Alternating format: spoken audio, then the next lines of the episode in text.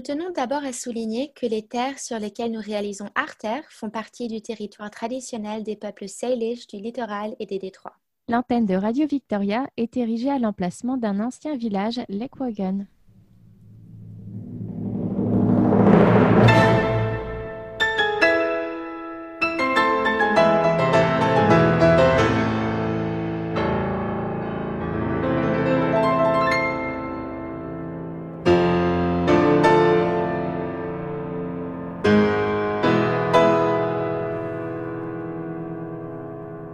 Bienvenue à toutes et à tous.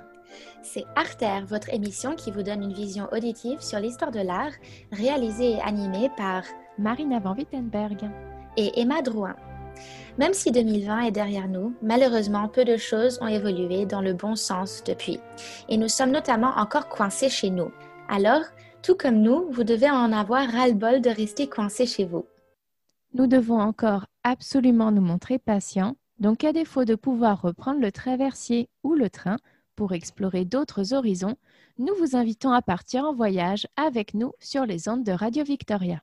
Pour ce septième épisode d'Arter, découvrez à nos côtés des nouveaux paysages à travers la musique, l'histoire de la peinture et des analyses d'œuvres coup de cœur.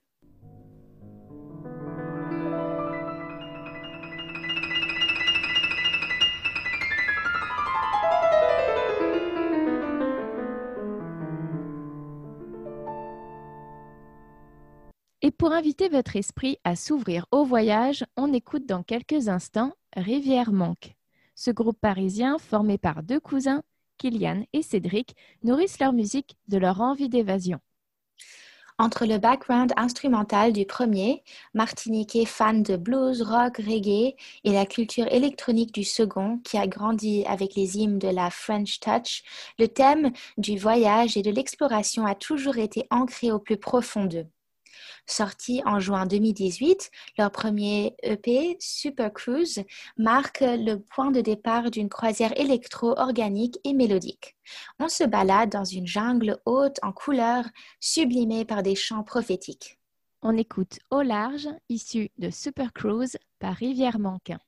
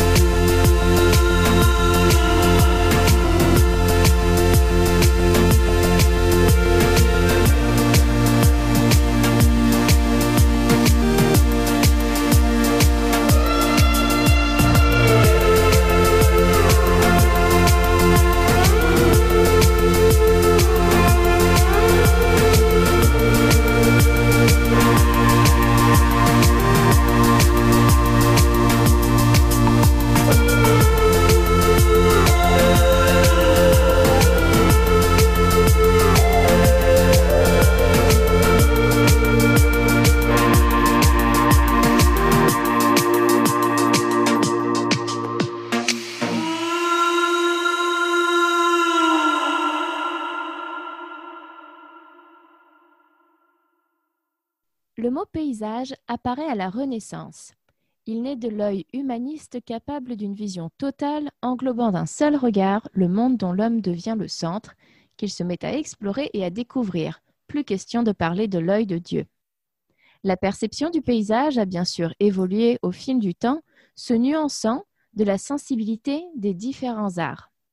L'homme s'est progressivement approprié le monde, l'a façonné, ordonné, parfois aussi défiguré et abîmé. Les artistes dans les différents modes d'expression en témoignent. Pendant longtemps, la peinture fut l'art le plus à même d'en rendre compte, mais depuis, les autres arts plastiques n'ont de cesse de se confronter aussi à cette thématique.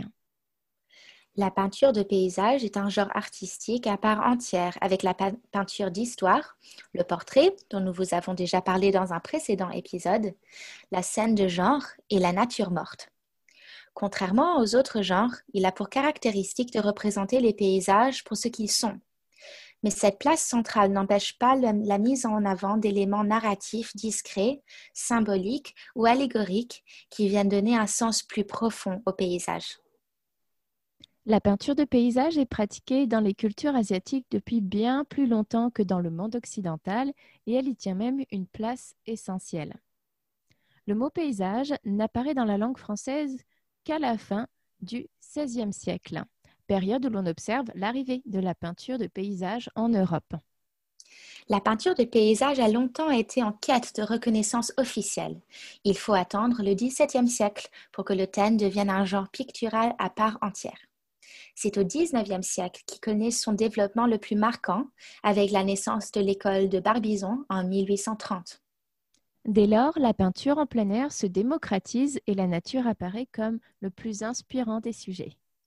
Forêts verdoyantes, falaises rocheuses et champs labourés deviennent les paysages de prédilection de certains peintres. D'ailleurs, ces peintures en question font partie des plus grands tableaux de l'histoire de l'art.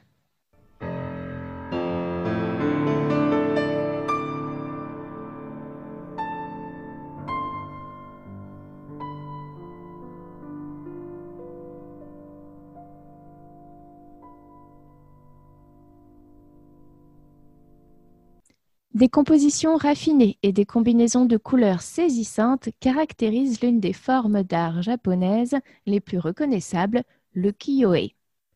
Le kiyoe, un terme japonais signifiant image du monde flottant, est un mouvement artistique japonais de l'époque d'Edo. Nous sommes entre 1603 1868, comprenant non seulement une peinture populaire et narrative originale, mais aussi et surtout des estampes gravées sur bois. En 2019, les curatrices Emma Sivanesan et Su-Yen Chong nous ont donné l'opportunité de découvrir la collection extensive d'estampes japonaises de la Galerie d'art du Grand Victoria. Cette exposition présentait d'importantes estampes de deux célèbres artistes ukiyo-e. Utagawa Hiroshige, 1797-1858, et Katsushika Okusai, 1760-1849, ainsi qu'une série complète de Utagawa Hiroshige II, 1826-1869. En attendant d'avoir l'occasion de revoir le mont Fuji, que ce soit à la Galerie d'art du Grand Victoria ou au Japon, j'aimerais vous parler de l'œuvre Vent du Sud, ciel clair par Okuzai, une ukiyo-e de 1832. La composition est aussi simple que fascinante. Elle semble extrêmement moderne, proche de l'abstraction. Pourtant, elle a été créée il y a près de 200 ans. Cette estampe se compose de trois éléments principaux, sans superflu. Le mont Fuji, s'élançant haut dans le ciel, un vaste champ boisé au pied de celui-ci, et le ciel qui occupe presque la moitié de la composition. Le volcan, mont Fuji, apparaît à droite dans toute sa puissance et son caractère sacré. Révélé par l'encre rouge, le mont Fuji apparaît dans la lumière d'un matin au ciel quelque peu nuageux. Si vous vivez à la campagne ou vous avez vécu à la campagne tout comme moi et que vous vous levez tôt le matin, vous avez peut-être vécu vous-même cet étrange phénomène créé par un ciel profond à la fin de l'été ou au début de l'automne, offrant une lumière réchauffant tout ce qu'elle touche. Okuzai, qui était un lève-tôt, a su capturer avec précision ce phénomène naturel dans cette estampe. Les nuages, les neiges éternelles qu'on y observe nous paraissent flous, mais sont accentés par les couleurs profondes de l'ensemble, bleu, rouge et blanc. Okuzai réalise cette œuvre à l'âge de 72 ans. Vent du Sud, ciel clair est issu de la série Les 36 vues du mont Fuji. Une série entièrement consacrée aux paysages, réalisée en grand format et avec laquelle Okuzai a révolutionné la peinture de l'époque. Même si le mont Fuji est l'élément principal de cette série, il ne constitue pas son but essentiel. Le thème principal qui ressort de ces estampes est davantage l'illustration du rapport entre l'homme et la nature. Il s'agit d'une invitation à approfondir cette relation. L'homme n'est pas représenté, mais il est bien présent à travers l'œil du spectateur.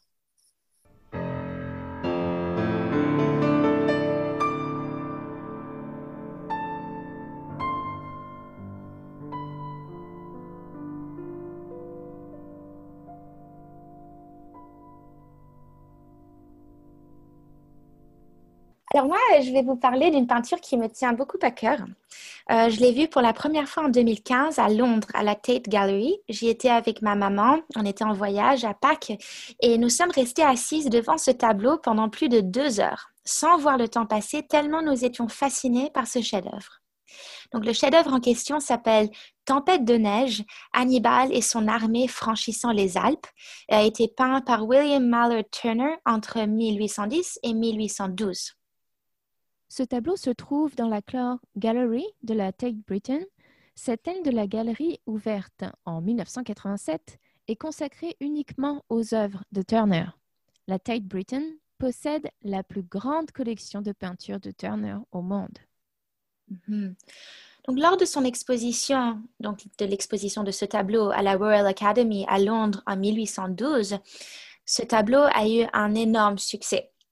Cette tempête représentait les temps orageux d'une Europe embrasée par les guerres napoléoniennes et proposait un parallèle frappant avec l'actualité militaire de l'époque.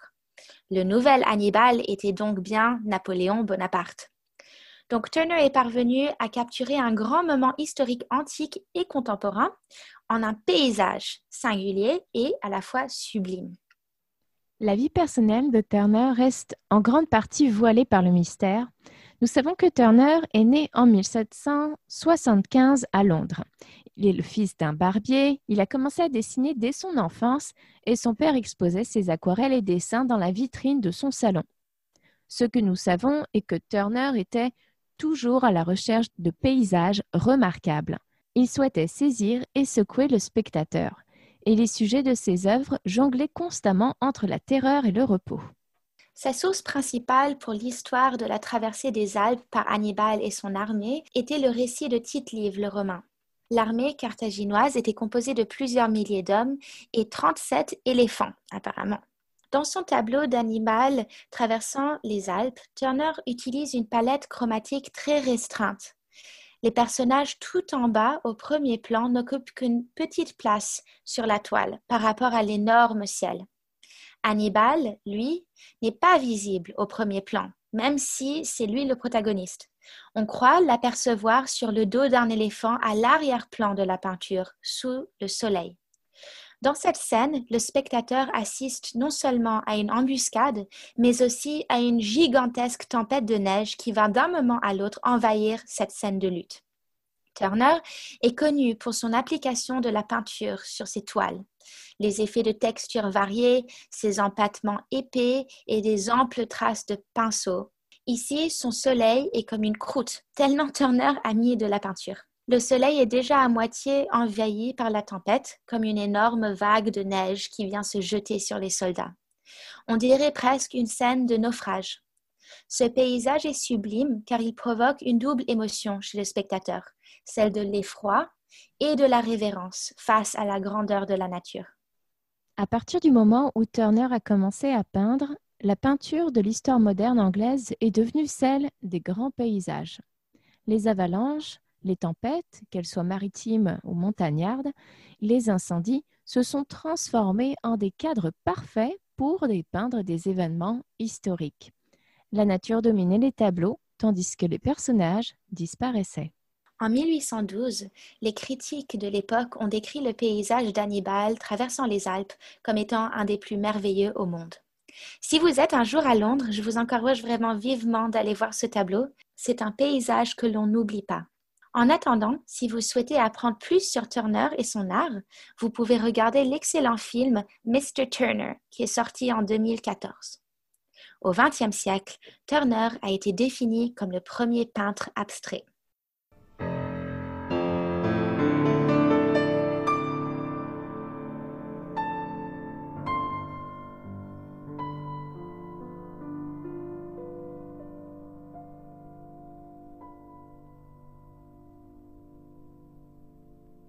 On fait une pause musicale avec R, un groupe de musique français originaire de Versailles, formé en 1995 et composé de Jean Benoît Dunkel et de Nicolas Godin. On fait un bond dans le siècle passé avec un titre de Moon Safari, qui en 1998. Voici le voyage de Pénélope.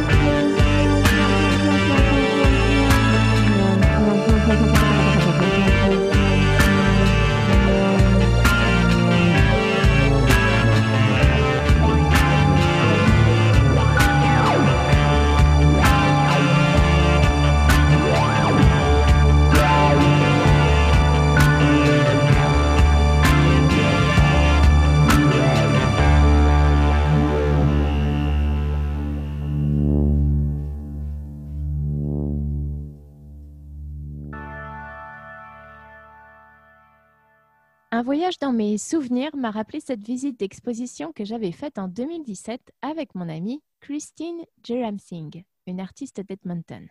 Nous avons découvert ensemble la rétrospective de Georgia O'Keeffe au Musée des beaux-arts de l'Ontario. Elle est une figure essentielle du XXe siècle et de la peinture américaine. Son parcours fut créatif et singulier, rythmé sur la fin par les paysages d'un désert d'une beauté stupéfiante. 80 œuvres qui saisissent l'essence de son lien profondément personnel avec la nature y étaient présentées. Les immenses étendues dépourvues de traces humaines du Nouveau-Mexique ont fasciné Georgia O'Keeffe dès lors de sa première visite dans cet État en 1929. Sa peinture en a été transformée et même si elle vivait à New York, elle y est retournée tous les ans pour peindre avant d'y déménager en 1949.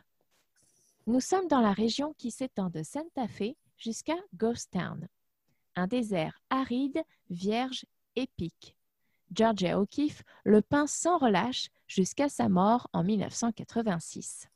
J'aimerais attirer votre attention sur l'œuvre Pedernal de 1941. L'artiste a 54 ans. Elle vit toujours à New York et ne revient qu'occasionnellement au Nouveau-Mexique.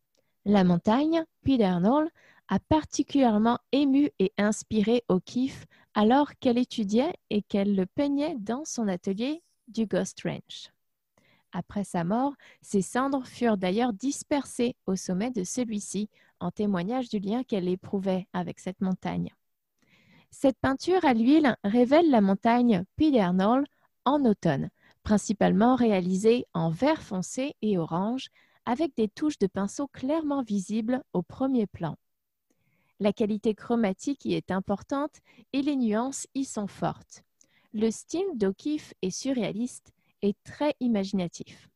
La palette de couleurs est vibrante et lumineuse, le ciel est d'un bleu profond, vibrant, avec un nuage aussi imposant que la montagne en arrière-plan. La trace de l'homme n'est pas encore visible. Le désert avait encore sa beauté qui semblait intemporelle, mais après des décennies de fracturation et d'exploration pétrolière dans la région, sa solitude est désormais effacée par des routes, des camions-citernes et des plateformes de forage.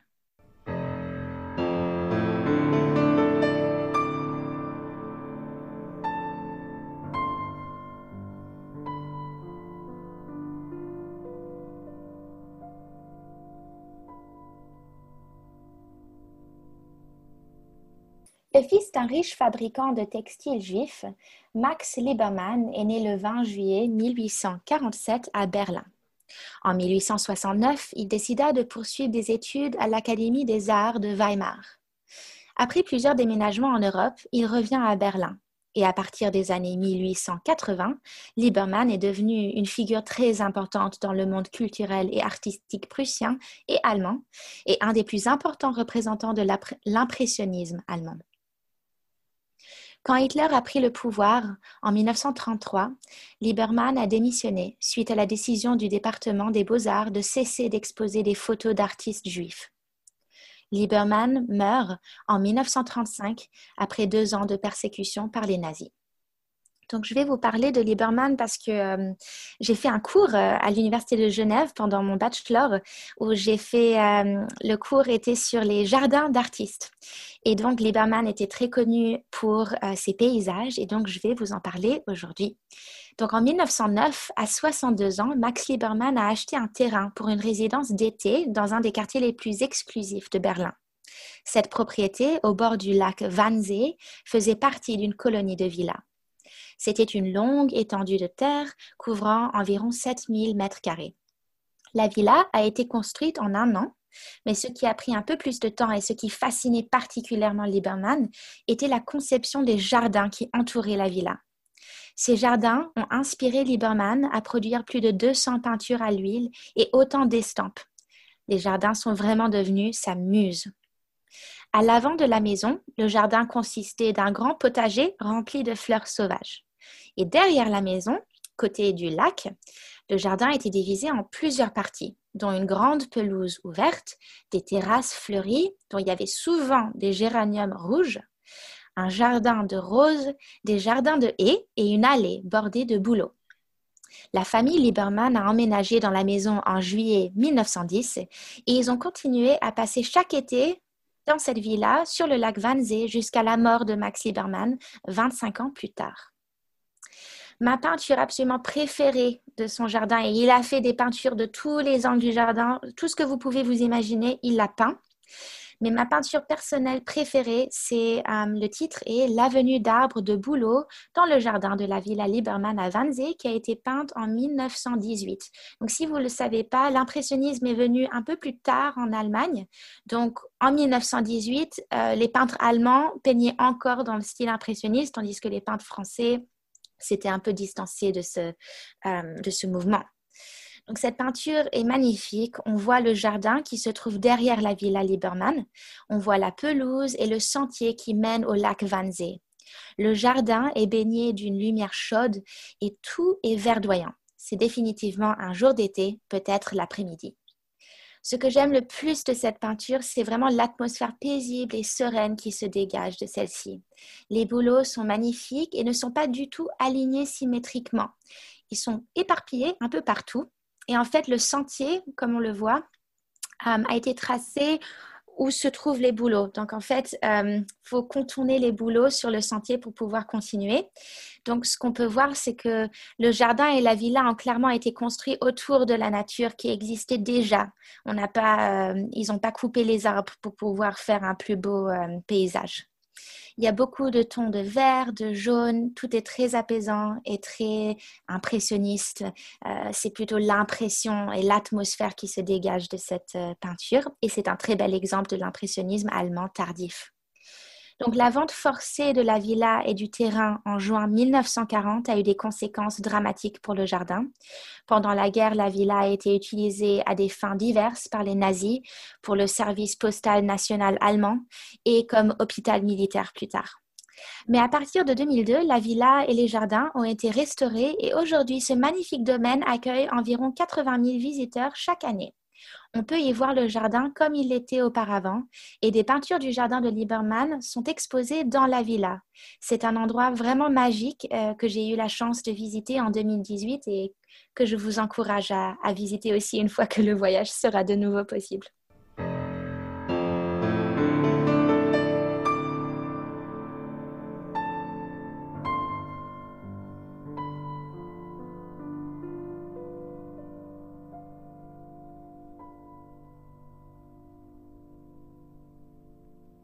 Parlant des paysages, on ne sait jamais où se tenait précisément l'artiste quand il ou elle a peint le paysage en particulier, ni même s'il est encore possible de retrouver l'endroit aujourd'hui.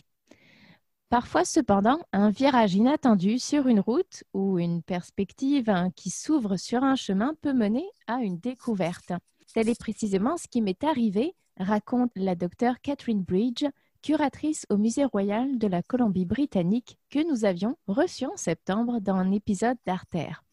Lors d'un récent voyage en Bretagne, région la plus occidentale de la France, la docteure Catherine Bridge s'est retrouvée face à face avec un paysage peint par Emily Carr. Armée d'images de ses tableaux, elle avait l'intention de reconstituer le parcours de l'artiste canadienne en Bretagne, de marcher et d'explorer les lieux où elle avait été par le passé. Émilie Carr et sa sœur Alice, qui parlaient un peu français et servaient d'interprète, ont quitté Victoria l'été 1910, traversé le Canada en train à bord du Canadian Pacific, puis pris un bateau jusqu'à Liverpool. De là, les sœurs sont parties pour la France. L'idée d'Émilie était de s'immerger dans le nouveau courant artistique moderniste. Émilie Carr commence à regarder le paysage autrement. L'huile sur toile, Un automne en France de 1911, est un des chefs-d'œuvre de l'artiste et elle est aujourd'hui visible au Musée royal de la Colombie-Britannique à Victoria. Cette toile illustre clairement son tournant artistique de peintre traditionnel à moderniste. La scène montre un promontoire rocheux avec une étendue d'eau esquissée. Le plan intermédiaire est délimité par des roses, mauves, jaunes, bleus, verts et orange vifs, présentant ce qui est sans doute un feuillage d'automne. Des peupliers, des haies et des champs dorés cultivés, clos, sont aussi présents. Au premier plan se trouve une petite construction en pierre, vraisemblablement une ferme et ses dépendances car a travaillé avec de grands traits de pinceau et avec des couleurs éclatantes pour rendre non pas tant des détails géographiques, mais plutôt sa propre expérience de l'essence du spectacle qu'elle s'offrait. Elle a cherché à saisir l'énergie du paysage et à exprimer ce qu'elle ressentait à travers sa peinture.